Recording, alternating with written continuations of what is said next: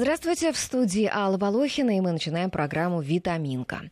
Министр здравоохранения Вероника Скворцова в минувшую пятницу сообщила, что в Институте эпидемиологии и микробиологии имени Гамалей разработали новую уникальную вакцину против гриппа А всех штаммов, включая птичий.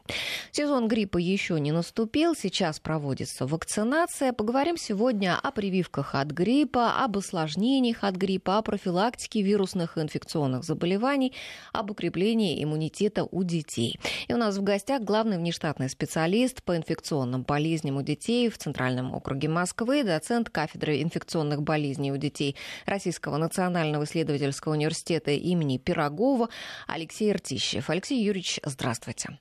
Доброе утро. Ну, а еще вот до наступления сезона гриппа всех перепугал вирус Коксак. Ну, не всех, но некоторых, да, mm-hmm. который подстерегал этот вирус туристов в курортных зонах. И вот в пятницу специалисты Роспотребнадзора вернулись из Анталии, а, популярного турецкого курорта, и сообщили, что их инспекция показала, не все отели соблюдают меры а, для предотвращения распространения вируса Коксаки. Этот вирус, я уточню, что он относится к э, группе энтеровирусных, э, и в основном им заболевают дети. Но вот я что-то не припомню, чтобы в прошлые сезоны о нем так громко говорилось. Он не свирепствовал так раньше. Или это вообще какой-то новый вирус? Нет, это не новый вирус, это действительно один из вариантов так называемых энтеровирусов, которые широко распространены, в том числе у нас в стране. А, несмотря на то, что в течение всего года можно встретиться с этой инфекцией, как правильно сказано, что, ну, несмотря на то, что в любом возрасте можно заболеть, чаще болеют дети, она характеризуется еще вспышками и подъемами заболеваемости в теплое время года. Ну, если брать наш широт и нашу страну, то обычно это конец лета, начало осени. Вспышки бывают разные. Они бывают более крупные, либо небольшие, в том числе в детских коллективах. И у нас в стране они были в этом году зафиксированы. Но в данном случае здесь больше, видимо, заговорили о Коксаке в связи ну, с самой ситуацией.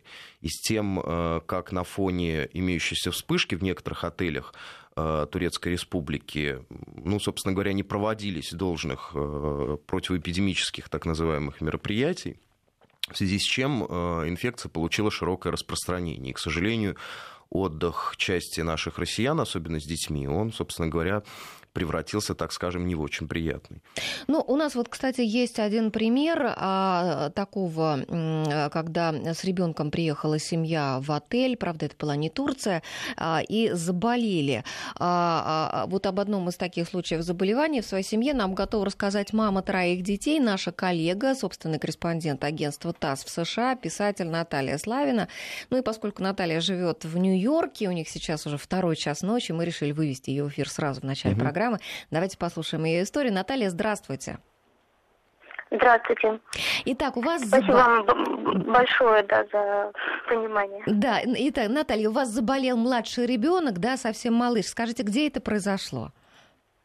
Это Кипр был, э, довольно хороший отель. И самое главное, что мы поехали на Кипр именно потому, что я очень боялась поехать в Турцию именно из-за Коксаки. И подумав, что, наверное, Кипр, ну, как-то меня от этого бережет больше. И опять же, мы боялись очень как Саки, мы не плавали в бассейне, мы не разговаривали, не общались с э, ровесниками, с детьми, мы мыли руки, мы пили воду.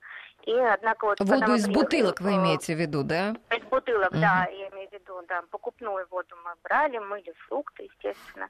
Ну вот мы, э, значит, поселились в отеле в воскресенье, и в среду а, у ребенка поднялась температура, и две ночи это было под 40, это был, конечно, ужас, потому что, ну, он маленький, совсем, да, ну, годик, и температура сбивалась буквально там вот на минут 10-15, и опять она ползла вверх, я же не могла опять давать э, лекарства, вот я его обтирала, обтирала, обтирала, это вот двое суток у нас продолжалось, его рвало, у нас был а, жидкий стул, а потом вот высыпала. Но так как я боялась, как Саки, я первым делом смотрела ладошки и эм, ступни, потому что даже по-английски это заболевание называется как вот руки-ноги, я ничего не увидела.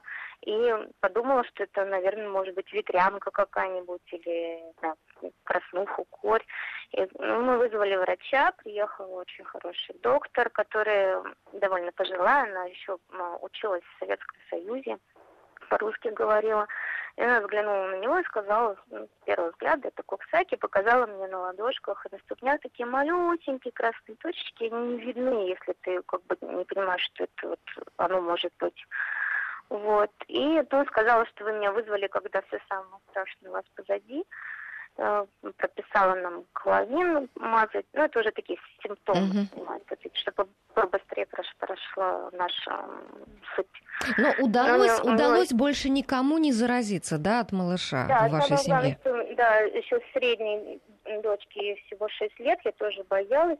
Ну, почему-то больше никто не заболел, и я не знаю, может быть, потому что, я, так как я, у меня нет медицинского образования, мне почему-то казалось, что, может быть, сыграла роль прививка, так как мы в Штатах, у нас была прививка от ветрянки у, у обеих моих старших дочерей, или то, что они в свое время радиолы переболели, мне казалось, что, может быть, у них какой-то все-таки есть иммунитет. Потому что я ждала, что сейчас вот мы сейчас все просто заболеем этим. Uh-huh. Сколько продолжалась вот болезнь у ребенка? Ну вот два, два дня это было самых страшных, это вот 40, 40 где-то температура, потом вылезли вот эти вот э, сыпь. Было неприятно, потому что у него сыпь еще была во рту, во рту и он не ел несколько дней, потому что ему было больно. Ну, скажем, через, через дней пять, ну, довольно быстро. Мне кажется, чем меньше ребенок, тем все это легче. Mm-hmm. И через пять, в принципе, он был уже все Понятно. Наталья, э, и у меня к вам последний вопрос. Скажите, насчет прививок гриппа. А как прививают в США? Насколько там вот распространена а, эта прививка? Люди охотно делают их? Ну, в США вообще очень сильная вот эта прививочная кампания. грипп, да, грипп у нас э, делают всем школьникам, всем, кто посещает детские сады.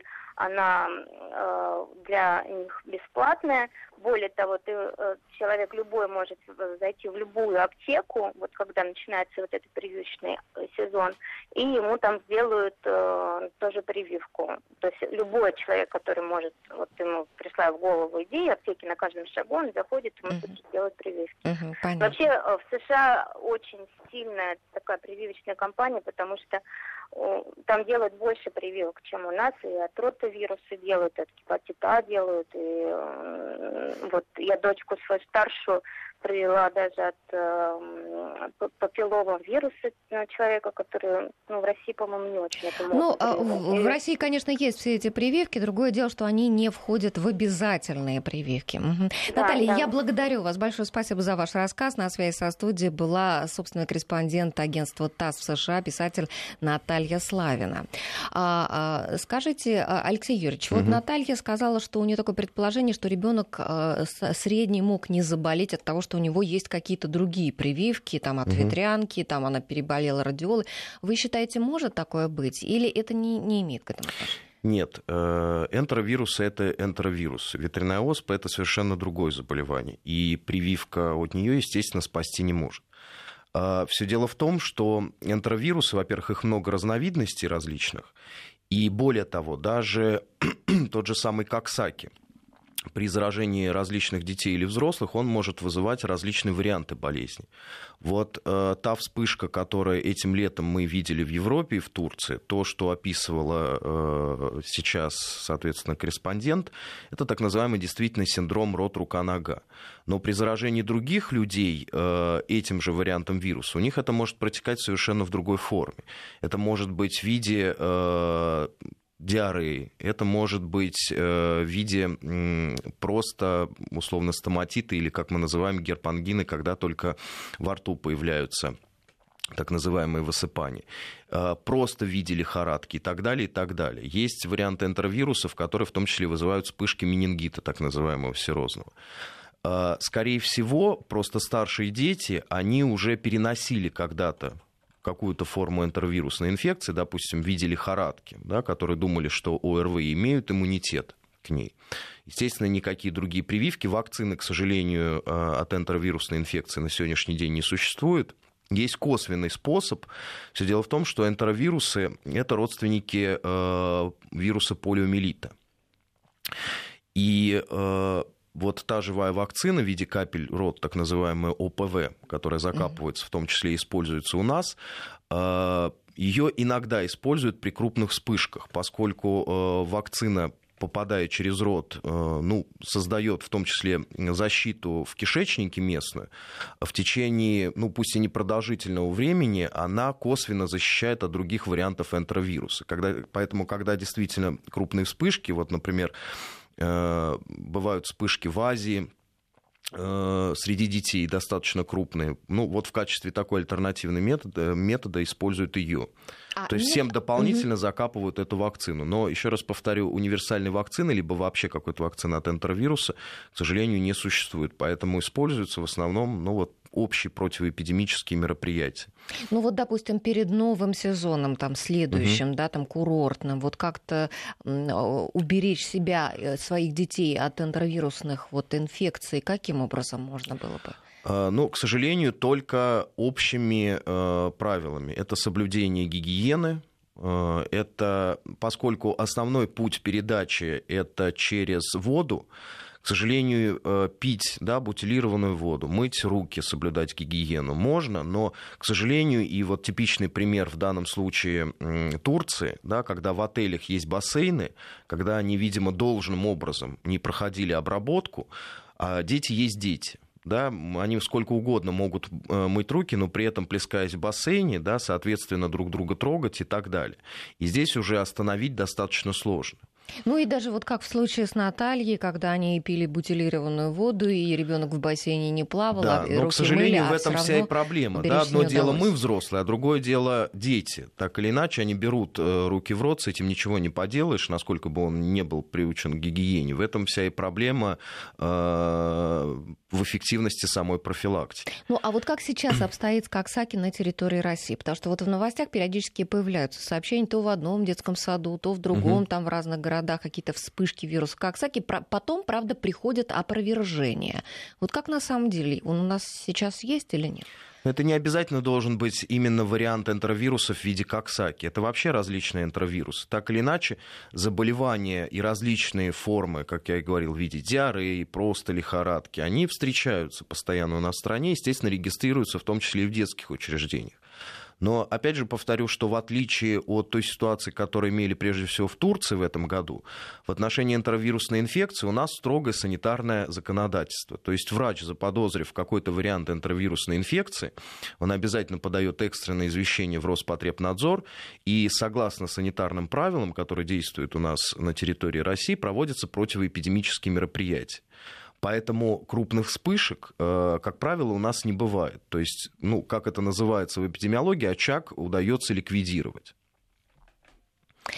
Понятно. Ну что, хорошо, давайте тогда э, к гриппу перейдем от энтеровирусов. А вот эта вакцина, которую разработали в Институте эпидемиологии и микробиологии имени Гамалея, с которой мы начали разговор, новая уникальная вакцина против гриппа А всех штаммов, включая птичий. А, а, что можете о ней рассказать? Вот когда ее начнут ставить? То есть э, это можно будет уже в этом сезоне уколоться или нет? И еще такой вопрос, что вот, а разве не разрабатываются ежегодно вот вакцины uh-huh. новые, потому uh-huh. что ежегодно же приходят разные штаммы, uh-huh. новые какие-то. Uh-huh. Но э, в чем изначально проблема? Ну, общеизвестно, что вирус гриппа имеет э, различные варианты. Да? Во-первых, он делится на А и Б. Ну и кроме того, э, в рамках уже вот этих групп А или Б существуют различные штаммы. Э, помимо этого, э, вирус, особенно вирус гриппа он постоянно мутирует. Э, появляются новые штаммы, иммунитета у населения к ним нет. Поэтому для того, чтобы, опять же, создать универсальную вакцину, над этим бьются во всем мире, да, необходимо ну, найти какой-то способ, условно, Э, чтобы иммунитет вырабатывался у человека ко всем штаммам, которые существуют или циркулируют в данном сезоне, и будущим штаммам. Это очень сложно. К сожалению, какой-то структуры, э, какого-то вещества, условно, какого-то какую-то субъединицу самого вируса, да, который бы мы могли использовать в, э, в составе вакцины, который бы обеспечила такой универсальный иммунитет, нет. Именно поэтому и в естественных условиях да, гриппом можно болеть сколько угодно раз в жизни, потому что как раз иммунитет формируется к отдельным штаммам. Поэтому создание некой универсальной вакцины при помощи различных э, современных способов, генно-инженерных в том числе, смешивая какие-то определенные, возможно, гены этого вируса, она стоит во всем мире. Разработками занимаются как у нас в стране, так и за рубежом. Сейчас действительно то, э, как э, основная тактика создания вакцин те, которые используются сезонные, будут использоваться в этом году, это так называемые трехкомпонентные вакцины. То есть в их состав э, ежегодно э, ну, во-первых, экспертный совет при Всемирной организации здравоохранения решает в зависимости от эпидемиологической обстановки, какие новые штаммы появились, какие будут актуальны, дают свои рекомендации производителям, и вот эти три штамма вируса гриппа, два варианта вируса гриппа А и один вирус гриппа Б, он входит в состав вакцины. Сейчас, в последние годы, э, в некоторых европейских странах, э, в Америке начали использовать четырехкомпонентные вакцины, куда входит еще один вариант гриппа Б. У нас в России пока эти вакцины, они уже разработаны, по сути здесь ничего сложного нет, туда просто вакцины препарат нужно добавить еще один вариант. Они в настоящее время лицензируются, у взрослых уже э, исследования прошли, препарат одобрен, но появится он лишь в следующем сезоне. У детей, соответственно, эти исследования тоже проводятся, случится это в следующем сезоне или через сезон, неизвестно. Но а в данном случае речь идет об одной из экспериментальных вакцин, да, которые создали российские ученые, которые позволяют создавать универсальный как раз иммунитет гриппу. Но все это на данном этапе пока находится на начальных разработках, и прежде чем можно будет говорить об ее действительной эффективности, о том, насколько она безопасна и сможет ли она э, практически и широко использоваться, к сожалению, придется подождать. И, видимо, подождать это будет не один год, возможно, два года, потому что сам этап, клини... Э, вот эта вся процедура клинических исследований, она, к сожалению, занимает, да, много времени. Ну, а вот э, Всемирная организация здравоохранения заявила о том, что в этом сезоне в северном полушарии, то есть у нас будет циркулировать три штамма гриппа, и один из них не был раньше широко распространен, и у россиян и к нему иммунитет не сформирован. А вот в те прививки, которые сейчас предлагаются да, у нас в стране, которые можно там сейчас везде повсеместно сделать, автобусы везде стоят, там возле остановок, возле метро, э, в разных городах, подходи и делай. Так вот, а, в эти прививки, в них туда, вот этот штамм, которым у нас нет иммунитета, он внесен или нет? Конечно Конечно, об этом идет речь, то, о чем я и говорил. Да? То есть Всемирная организация здравоохранения дала свои рекомендации. Обычно это происходит в феврале, это было и в этом году производители, все абсолютно производители во всех странах, в северном полушарии, в том числе и наши отечественные производители, в состав новой сезонной вакцины этого года включили именно этот состав. Действительно, в этом году э, в составе вакцины произошла смена только одного варианта гриппа. Если 2009 года, после появления пандемического так называемого гриппа H1N1, он постоянно входил в вакцину, то в этом году, ну, по сути, вошел его новый, измененный вариант, который называется Мичиган. Два других варианта вируса А и Б, они остались неизмененными, такими же, как и в прошлом году, поскольку предполагается все так же их циркуляция. Поэтому все вакцины, которые в этом сезоне используются у нас в стране, независимо от того, отечественные они или зарубежные, где проводится вакцинация, состав их един и включает, конечно же, этот новый штамм Мичиган. А скажите, какие штаммы особенно опасны для детей? Вот выделяют их врачи? Угу. Ну, вообще в отношении гриппа э, существует несколько групп риска, так называемых. Э, прежде всего, это дети, причем дети первых пяти лет жизни, и взрослые старше 60-65 лет. Если брать в целом, э, и сравнить, да, для кого опаснее грипп из этих возрастных групп, то э, все-таки ведущую роль здесь э, принадлежит в опасности все-таки для взрослых старше 65 лет. Это в том числе объясняется тем, что в этом возрасте уже формируются Э, в популяции людей большое количество хронических заболеваний, в том числе сердечно-сосудистой системы и легких. Поэтому часто тяжесть э, самого гриппа, оно обусловлено э, не столько самим гриппом, сколько тем, что обостряются хронические заболевания. Но разные варианты вируса гриппа, они иногда поражают разные категории людей. Вот если вирус, мы возьмем H3N2, различные его варианты, который вот в предыдущем сезоне был лидером, то действительно, э, если посмотреть статистику по прошлому году, то и в Европе вообще, и у нас в стране лидирующую роль по тяжелым случаям заболеваний, требующим госпитализации, принадлежала именно старшей возрастной группе, людям старше 60-65 лет.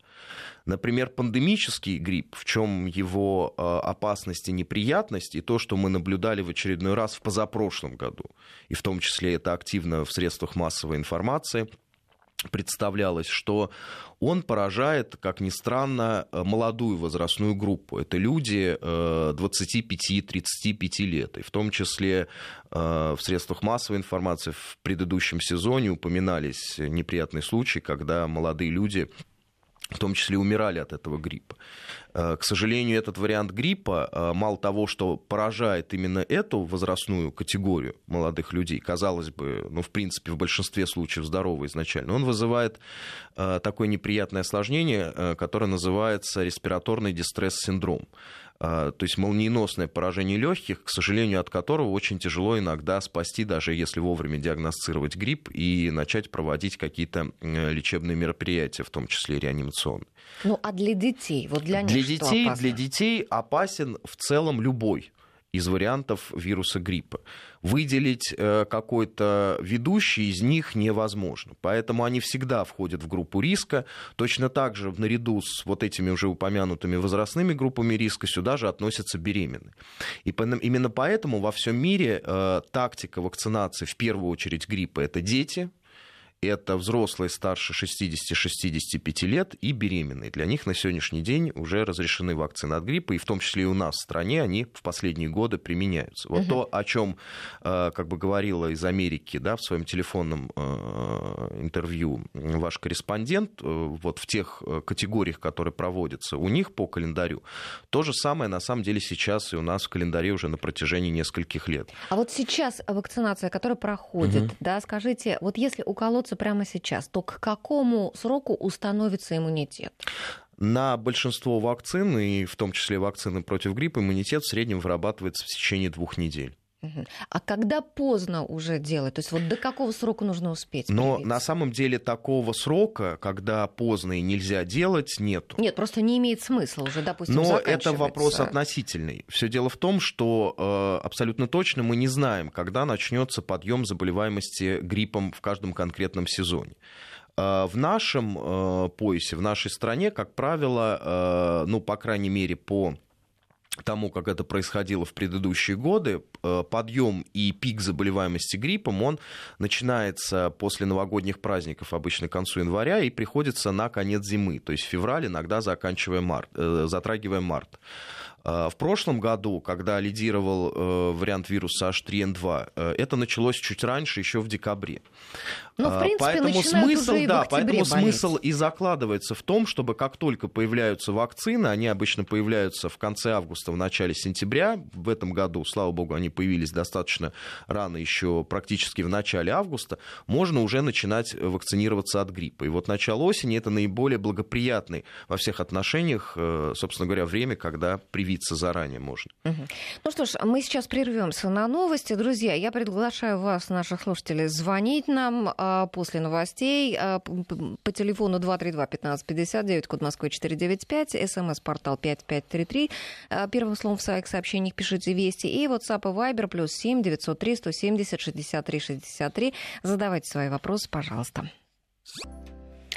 Я напоминаю, что у нас в студии в гостях сегодня главный внештатный специалист по инфекционным болезням у детей в Центральном округе Москвы, доцент кафедры инфекционных болезней у детей Российского национального исследовательского университета имени Пирогова Алексей Артищев. И мы принимаем звонки и ваши сообщения. Друзья, звоните нам 232-1559, телефон, а, код Москвы 495, и также смс-портал и а, а, Viber и WhatsApp также доступны для ваших бесплатных сообщений. А, мы поговорили в первой части программы о прививках, а сейчас о том, что вот если все-таки родители предприняли там всевозможные там какие-то а, профилактические мероприятия, там пытались как-то уберечься и так далее, но все-таки, тем не менее, ребенок заболел. Угу. Вот в каких случаях родитель а, может лечить самостоятельно ребенка, а в каких надо понимать, что нужно обязательно пойти к врачу? Вот дети, которые, например, в детский сад ходят, они очень часто болеют. И, наверное, на каждый чих не набегаешься к врачу. Тем более, что там угу. и очереди, и родители часто боятся, что наоборот, там в очереди еще сильнее ребенок заболеет в поликлинике. Можно ли лечиться вот теми средствами, которые остались, допустим, с предыдущей болезни? Там капать теми же самыми каплями, там какие-нибудь сиропы и так далее. Ну, здесь, конечно, ответ не может быть однозначным, потому что ну, различные, есть различные заболевания. А, инфекции чаще всего они сопровождаются так или иначе температурой а, различить которую да, и отличить одно заболевание от других может только врач. Поэтому э, во всех подозрительных случаях, когда у ребенка в любом случае поднимается высокая температура, он себя плохо чувствует, какие-то другие подозрительные симптомы, то, конечно, следует обратиться к врачу, пойти или вызвать врача на дом. Но про температуру вопросов нет, да. там понятно. В том высокая. случае, если да, заболевание протекает ну, в легкой форме, э, условно, там какие-то выделения из носа, mm-hmm. подкашливание и так далее, конечно, какие-то симптоматические средства доступны, те, которые э, можно купить без рецепта, и тем самым они безопасны и могут самостоятельно использоваться, конечно, использовать можно и нужно. Э, не нужно использовать серьезные средства, такие как прежде всего антибиотики самостоятельно, да, если уж говорить о том, что осталось от э, предыдущего заболевания. К сожалению, с антибиотиками, а именно с резистентностью и устойчивостью ко многим бактериям в настоящее время все очень плохо, да, поэтому э, антибиотики самостоятельно назначать и принимать сейчас не рекомендуется. Это очень серьезная проблема, это только нужно обсуждать с врачом, есть показания или нет. То же самое относится э, к каким-то противовирусным средствам. Да? На сегодняшний день, коли уж мы заговорили от гриппа, существует к счастью, эффективные именно противогриппозные препараты, которые обладают э, прямым действием на сам вирус. Если они вовремя в начале заболевания назначены, то э, заболевание удается быстро вылечить и облегчить симптомы.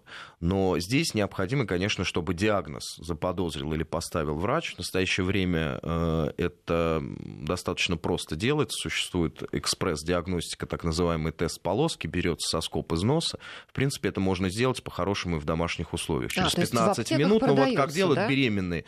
Э, да, но они в настоящее время для населения мало доступны, но, по крайней мере, в медицинских учреждениях больных города Москвы, активно, особенно в стационарах, они используют.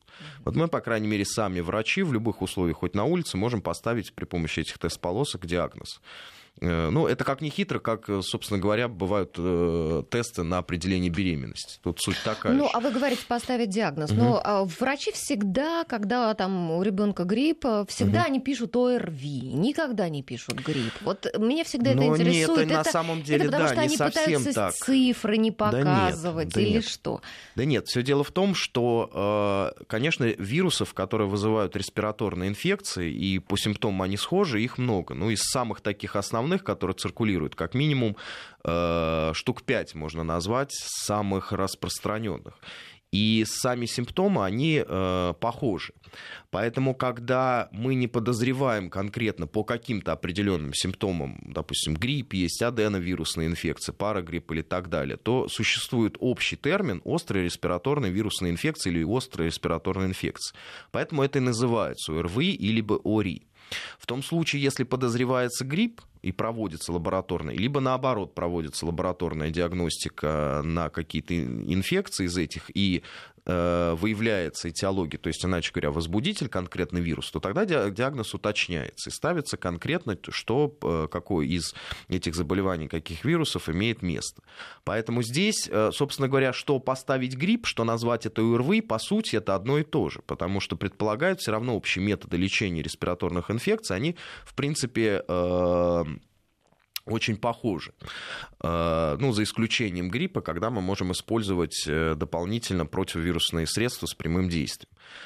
Э, поэтому здесь никакой ошибки нет, точно так же, как по аналогии с кишечными инфекциями, э, возбудителей которых очень много. К сожалению, найти мы их, в том числе если провести лабораторное исследование, не всегда можем, поэтому существует общий термин кишечная инфекция, какие-то общие принципы, по которым лечится, в зависимости от того, подозревают вирусная это диарея, либо вызвана бактериями, и тогда назначают антибиотики. Поэтому в данном случае это вот такая терминология, которая используется при тех или иных обстоятельствах. Хорошо. Но э, все-таки вот возвращаясь к лечению эм, средствами, которые с прошлого раза осталось, я хотела уточнить. Угу. А если капли, допустим, назальные уже угу. открыты, сколько-то они у вас там стояли в холодильнике, вот сколько их можно использовать после этого? Как они были открыты и им Здесь не существует одного и того же правила. Каждый раз нужно смотреть в инструкции. В инструкции обычно к любому препарату, в том числе и каплям, а написано... там общий срок хранения. В том, а когда в том открыт случае, препарат, если он находится, говорится. если он э, при тех условиях температурном режиме, которые э, обозначены на упаковке, который должен использоваться для хранения, то, естественно, они э, в течение всего срока годности могут храниться. Если по каким-то причинам, в том числе они при определенных, э, которые рекомендуют в температурном режиме храняться, но при этом нарушалась, допустим, целостность, что-то там выливалось, трещины и так далее, то, конечно, такой э, препарат использовать не нужно. А, вопрос от нашей слушательницы. Можно ли делать прививку при аутоиммунных заболеваниях? А, уточняется, что системная склеродермия. Но в отношении многих хронических заболеваний, в том числе группы аутоиммунных заболеваний, в настоящее время э, ну, проведены исследования и существуют даже международные рекомендации. Известно, что таким людям, если раньше прививки не проводились, старались не проводить, то сейчас, наоборот, им рекомендуются и разработаны ну, просто подходы, как подходить правильно в этом случае к прививкам. Существуют в том числе международные рекомендации. Вот э, как бы у нас в Европе у детей используется антиревматическое европейское э, общество, оно в том числе тоже выпустило несколько лет назад э, рекомендации, как прививать.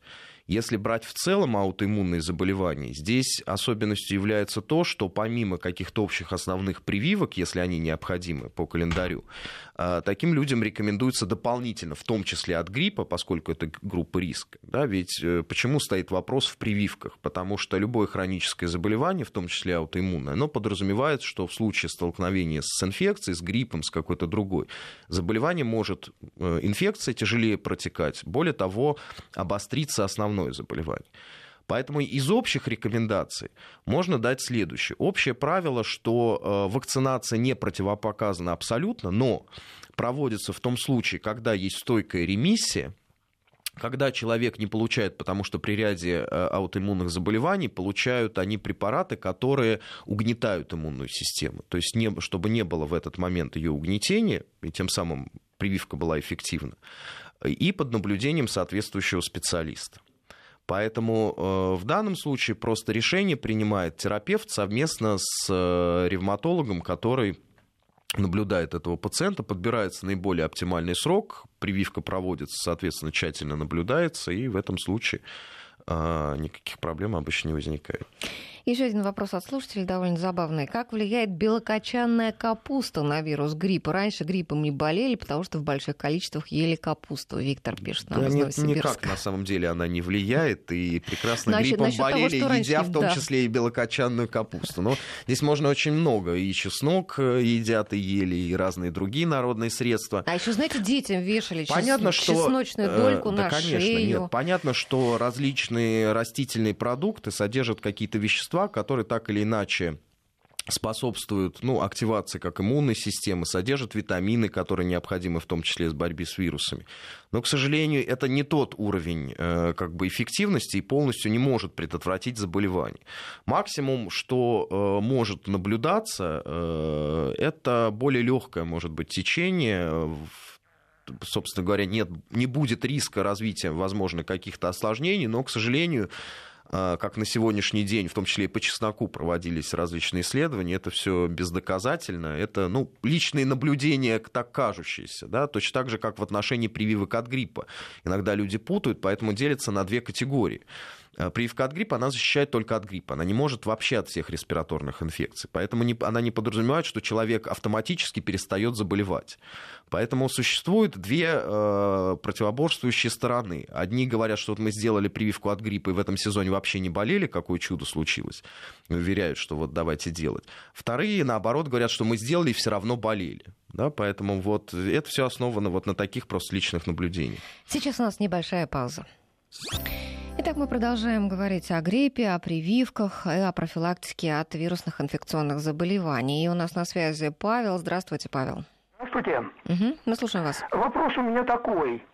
Э, наши дети вакцинируются очень плотно. Ну, самый плотный график вакцинации в России. Э, прививки содержат э, соединение ртути как консервант и как антикоагулянт соединение алюминия. Получается, что при таком плотном графике наши дети, интоксикация ртутью организма обеспечена. Ртуть плохо выводится из организма, встраиваясь в органику.